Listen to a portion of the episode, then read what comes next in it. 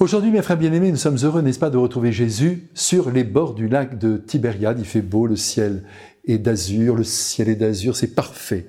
Et nous sommes ensemble entourés par une foule enthousiaste et attentive. On aimerait bien sûr qu'il en soit ainsi pour nous tous, pas seulement pour le Christ, et que nos paroles soient reçues dans l'allégresse comme des joyaux de sagesse.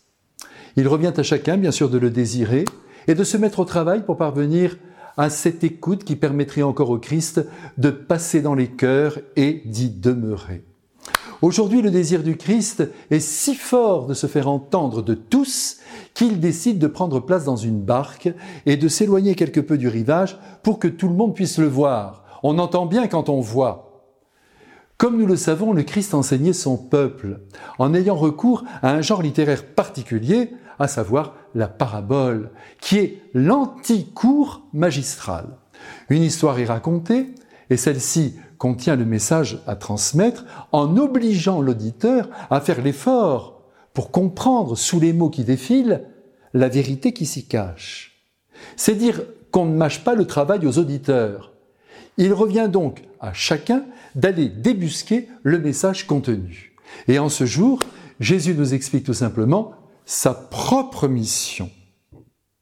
Et pour se faire comprendre de son peuple rural, bien sûr, il se grime, il se déguise en semeur de vérité, tout en gardant un certain anonymat. Vous avez vu, il se parle à la troisième personne. Le semeur est sorti pour semer.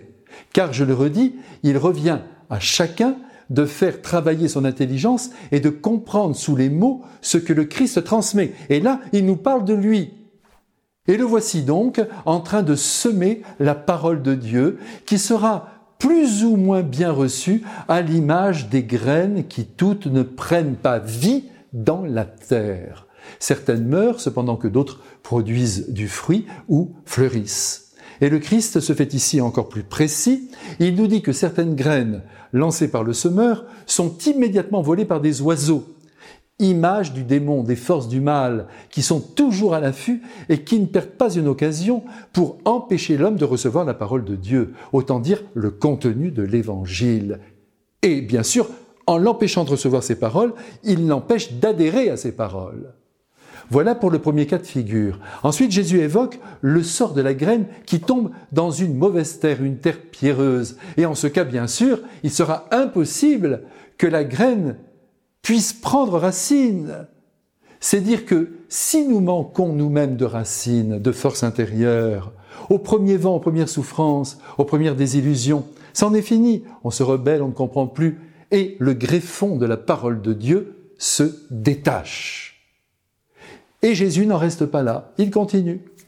Parfois, la parole de Dieu, dit-il, peut aussi tomber dans des terres amoureuses d'elles-mêmes, c'est-à-dire des terres égoïstes, ne pensant qu'à leur survie, à leur plaisir.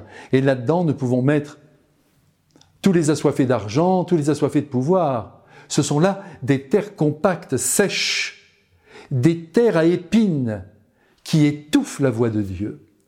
Le monde les tue en leur tirant dans le dos pauvres âmes enfermées sur elles-mêmes, qui à la fin de leur vie verront qu'elles se sont consacrées à des réalités mortelles et qu'elles se sont fatiguées l'esprit et le corps, au fond, pour pas grand-chose. Enfin, dit le Christ, la graine peut tomber dans la bonne terre, c'est-à-dire dans des intelligences et dans des cœurs ouverts, perméables.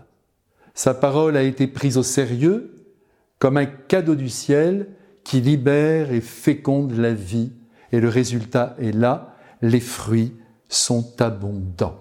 Cette bonne terre, c'est évidemment l'image de Marie, mais aussi de tous les saints, de toutes les saintes de l'univers, parmi lesquels les braves gens, c'est ainsi que je les appelle, qui ont construit leur vie souvent humblement en l'arrosant jour après jour avec la sagesse christique. Puissions-nous tous vivre ainsi.